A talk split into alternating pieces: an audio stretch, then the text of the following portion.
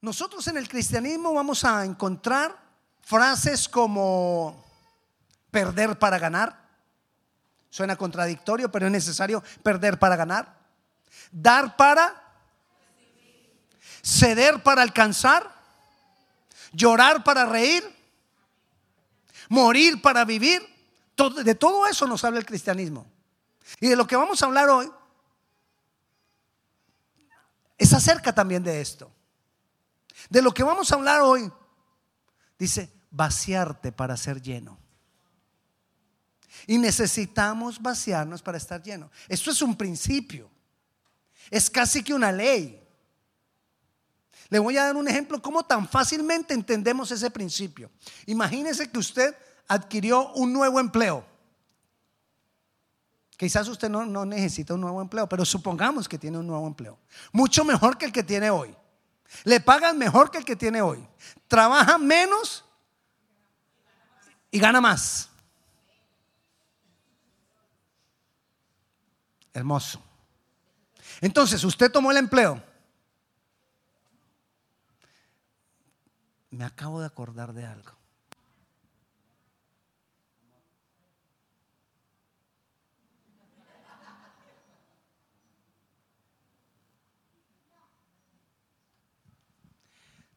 Ok, entonces tomamos el empleo. Y yo voy al primer día de trabajo. Voy contento, pero me cogió la tarde. Y me di cuenta en la entrevista que mi jefe es muy exigente. El empleo es fácil, gano bien, pero mi jefe es cuchilla. Voy tarde. Llego al edificio. Queda en el quinto piso, la oficina.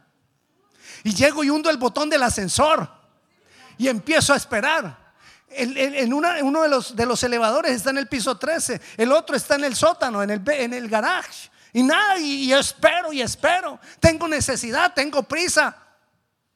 Y, ninguno de los dos elevadores como que arranca cuando empieza a bajar y empieza uno a contar 12, 11, 10, 9 y el otro, ay, sigue ahí.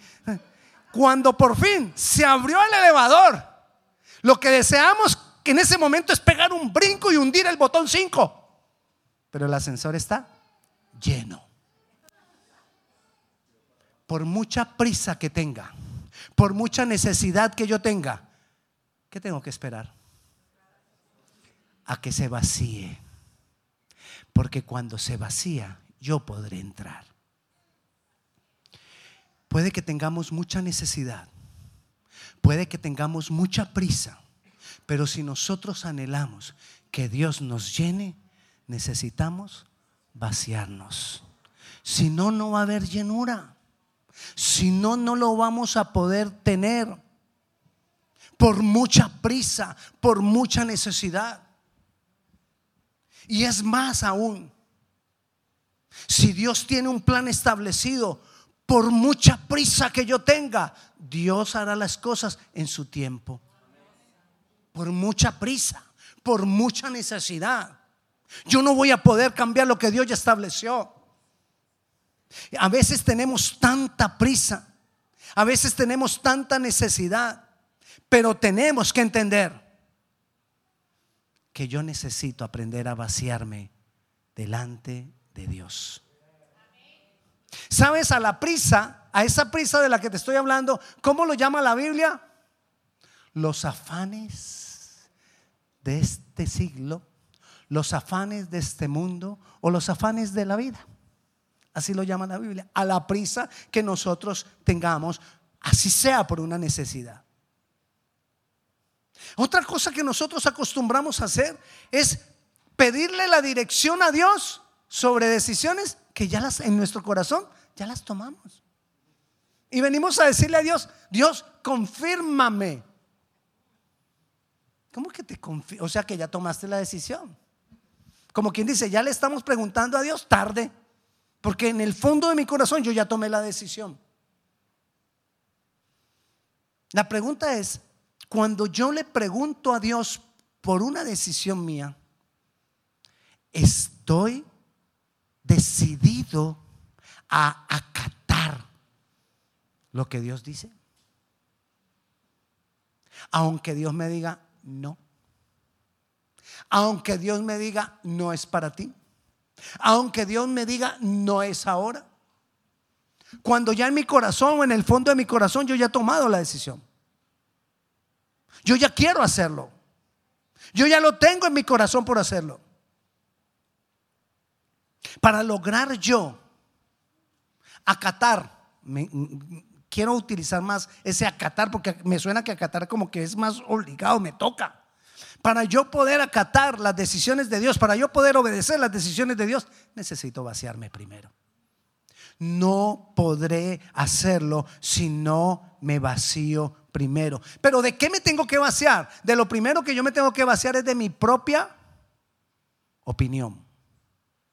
Porque mi propia opinión fue la que tomó la decisión. Mi propia, mi propia opinión fue la que ya dijo, Señor, me voy de viaje. Confírmame. ¿Y ya, ya para qué?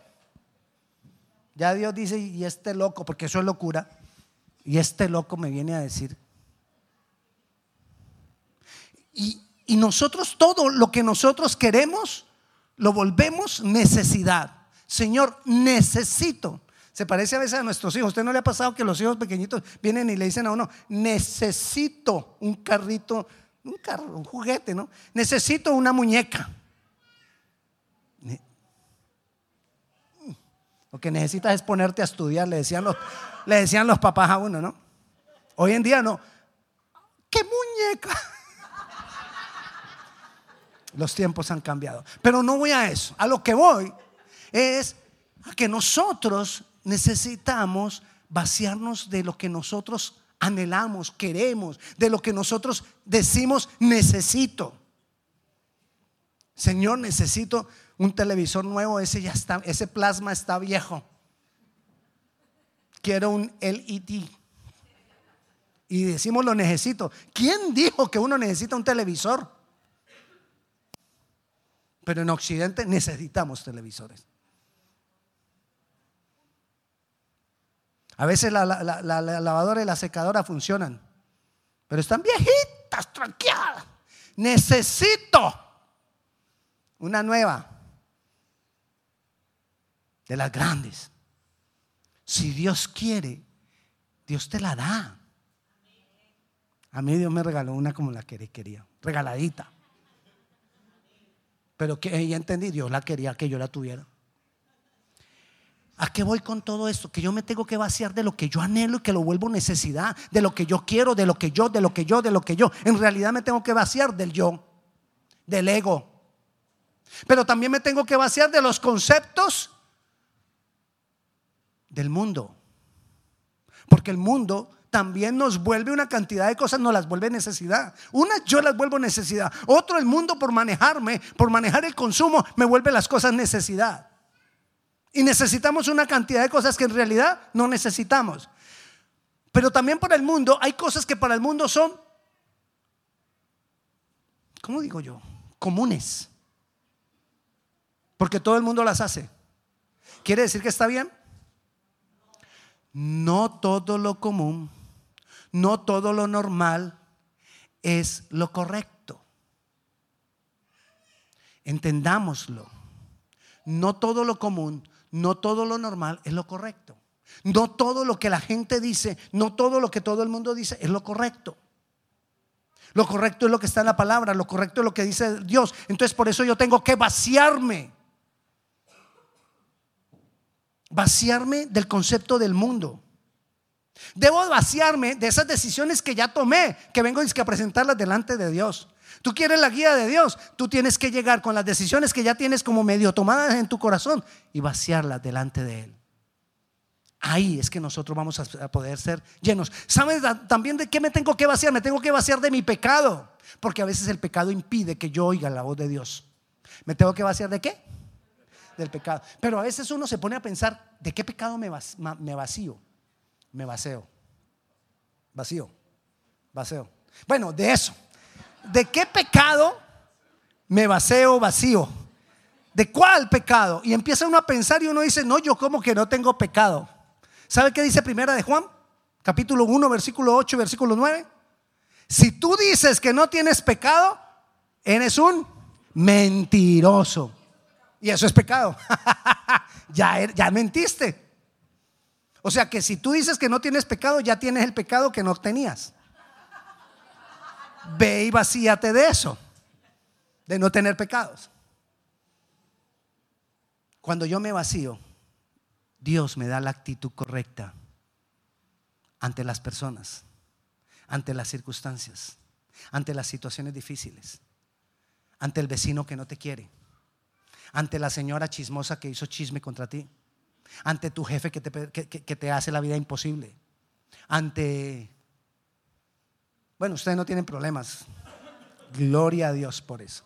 Pero nos da la actitud correcta ante las circunstancias, ante la necesidad, ante el dolor. Nos da la actitud correcta ante todas las cosas cuando yo me vacío delante de Él. Vamos a mirar un ejemplo que quizás en algunos momentos ya he hablado de este ejemplo para otras situaciones. Y vamos a primer, el primer libro de Samuel, capítulo 1. Estamos hablando, o vamos a hablar, o vamos a mirar rápidamente acerca de la mamá de Samuel. Ya lo habíamos hablado, pero vamos a tocar algunos puntos. Capítulo 1. Mire, ella tenía su esposo. Su esposo tenía otra mujer, otra esposa. Penina. Penina podía tener hijos. Ana no podía tener hijos. Y Penina le paseaba los hijos frente a Ana y le decía, yo puedo tener hijos, tú no puedes tener hijos. Y mire todo lo que sentía Ana. Vamos a leer en el versículo 4. Cuando llegaba el día en que el Cana, era el esposo, ofrecía sacrificio, daba a Penina a su mujer y a todos sus hijos y a todas sus hijas, a cada uno su parte. Pero a Ana daba una parte escogida porque amaba a Ana, aunque Jehová no le había concedido tener hijos. Y su rival, o sea, Penina, la irritaba, la enojaba, la entristecía porque Jehová no le había concedido tener hijos. Así hacía cada año cuando subía a la casa de Jehová, la irritaba así, por lo cual Ana lloraba, lloraba y no comía. O sea, la enojaba, la irritaba, la entristecía, lloraba y no comía. Era la condición de Ana. Quizás la reacción de Ana debería ser pelear con Penina, insultar a Penina, pero en ningún momento encontramos ninguna reacción de Ana hacia Penina. Porque una de las cosas que hizo Ana es que ella entendió que su solución estaba en vaciarse delante de Dios. Y nos cuenta ahí la palabra que ella fue y derramó su alma delante de Dios lloró en la presencia del Señor. Y estaba ahí llorando en la presencia de Dios. Y cuando tú estás llorando en la presencia de Dios, vas a encontrar que hay personas que están ahí como... Esta sí no. ¿Para qué ora ahí? ¿Para qué pide? ¿Qué va a poder tener hijos? ¿No le ha pasado? Que de pronto usted está pidiendo por algo y gente le dice como que, ¿para qué? Eso no se va a dar. Tú no puedes tener eso. Es muy difícil. Ya no están dando papeles. Ya no están aprobando asilos. Ya se acabó el TPS. Ya se acabó el DACA. ¿Para qué horas? Como otras cosas nos pueden decir. Bueno, ahí estaba Ana derramando su corazón. Y a que no sabe el que la estaba mirando era el pastor. No el pastor Víctor. El sacerdote Elí, el profeta, el pastor, era el que la estaba mirando. Y, el, y, tan sordito el, el pastor este, que le dijo, usted está borracha, usted está ebria. Y ella le dice, versículo 16, no tengas a tu sierva por una mujer impía, porque por la magnitud de mis congojas y de mi aflicción he hablado hasta ahora. Pero mire lo que dice el versículo 15. No, Señor mío, no soy una mujer atribulada. Yo soy una mujer atribulada de espíritu. No he bebido vino, vino ni sidra, sino que he derramado mi alma delante de Jehová. ¿Qué hizo? Se vació delante de Dios. Él le dijo, estás ebria. ¿Sabe qué dice Dios en su palabra? No os embriaguéis con vino, sino sed llenos del Espíritu Santo de Dios. No os embriaguéis con vino. Pero yo para ser lleno del Espíritu Santo, recuerde el elevador, ¿qué necesito? Vaciarme primero, vaciarme de mi carne, vaciarme de mi yo, vaciarme de mi necesidad, vaciarme de todas las cosas, de mi ansiedad. Primera de Pedro dice, echad, pues, echad sobre él toda vuestra ansiedad, vaciarme de todo. Yo me tengo que vaciar de todo delante de Dios. Cuando yo me vacío, Él me da la actitud correcta. Porque ella no reaccionó ante Penina. Ella no vino a ponerle quejas a Dios de Penina ni siquiera. Ella vino a derramar su alma, a, a, vaciarse delante de Dios, porque ella entendió que esa era la solución. Qué bendición tan grande. Al año siguiente quedó en embarazo. Tuvo su hijo. Ella se lo entregó al Señor y después tuvo más hijos. Qué gran milagro. ¿Por qué? Porque se vació. Si tú necesitas de Dios, vacíate. Porque Él te va a llenar. Y Dios nos insiste que necesitamos vaciarnos. Pero ¿dónde me voy a vaciar yo? ¿Quieres saber dónde se vacía uno? Voy a decirle algo bien, bien feo. Perdóneme. Baja en volumen. Cuando usted vacía algo, ya sabe dónde está, ¿no? En lo más secreto. Donde usted está, solito. O sea, que ¿dónde se vacía uno? En lo secreto. Mateo 6:6, ¿qué dice? Recuerda que le dije que se grabara una palabrita. Cerrada la puerta. Entra en lo secreto y cerrada la puerta. Dígale al que está a su lado, cerrada la puerta. Y mientras tanto busca primer libro de Reyes. Vamos a encontrar otra situación. Primer libro de Reyes, capítulo 4, perdón, segundo libro de Reyes, capítulo 4. ¿Ya lo tiene? Vamos a leer desde el 1. Dice, una mujer de las mujeres de los hijos de los profetas clamó a Eliseo diciendo, tu siervo mi marido ha muerto. O sea, esta señora quedó viuda. Y tú sabes que tu siervo era temeroso de Jehová. Y ha venido el cobrador para tomar dos de mis hijos por esclavos. Y Eliseo le dijo, ¿qué te haré yo?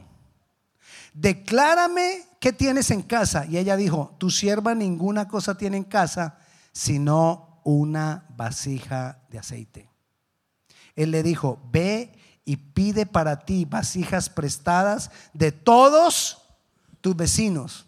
Pero las vasijas necesitaban una condición. ¿Qué dice? Vasijas vacías. ¿Por qué necesitaba vasijas vacías? Para llenarlas. Porque si tenía vasijas llenas no podían ser vacías. Si tenía vasijas llenas no podían ser, perdón, sí llenadas. Necesitaba vasijas vacías. Y le insiste, necesitas vaciarla. Eso de vaciar para llenar es muy importante. ¿Tú quieres cambiar el closet? ¿Qué crees que tienes que hacer? Vaciarlo. Porque si tú lo vacías, Él lo llena. Necesitas vaciar el garaje. ¿Y qué crees que si vacías el garaje? Lo he visto, lo he visto. Y hace unas, unas semanas les, les conté el testimonio de un hermano. Él iba manejando y vinieron por detrás y pérdida total. ¿A que no sabe qué tiene ahora? Un carro nuevo. Pero ¿qué es lo primero cuando le dicen a uno pérdida total?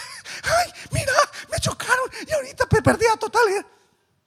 Pero unos días después, Llega a la iglesia. Tengo carro nuevo. Se cumple. Necesitaba vasijas vacías. Sigamos. Y él le dijo, ah, cuatro, entra luego, ¿y qué? Enciérrate, ¿qué dice Mateo 6:6? cerrada la puerta, está en lo secreto. Si tú quieres vaciarte, necesitas ir a lo secreto, porque en lo secreto tú puedes avergonzar tu carne. Ante otra persona, tú empiezas a adornar la cosa. Así sea el pastor, a veces empezamos, no, pastor, lo que pasa es que yo tengo por ahí un pecadito. Y ya no es el pecado, sino un pecadito. Y es que lo que pasó fue que la vecina y le echamos la culpa a la vecina. El problema no fui yo, fue la vecina. No, pastor, y me provocó y yo reaccioné. Pero todo pasó porque me provocó. Pero cuando yo estoy en lo secreto, yo le puedo decir a Dios la verdad. Puedo avergonzar mi carne en lo secreto.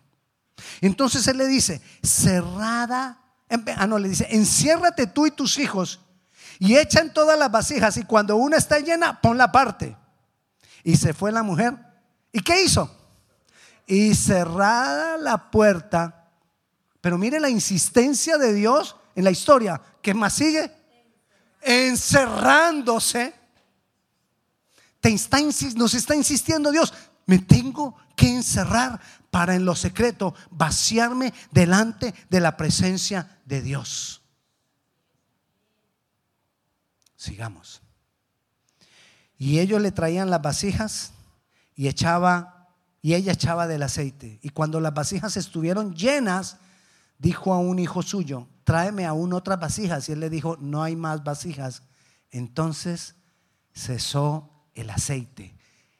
Vino ella luego y le contó al varón de Dios, el cual dijo, ve y vende el aceite y paga a tus acreedores y tú y tus hijos vivir de lo que quede. Qué bendición tan grande que pudieron pagar todo lo que debían. Imagínense usted, usted sin deudas. Bueno, yo sin deudas. Usted no le emociona, a mí sí me emociona.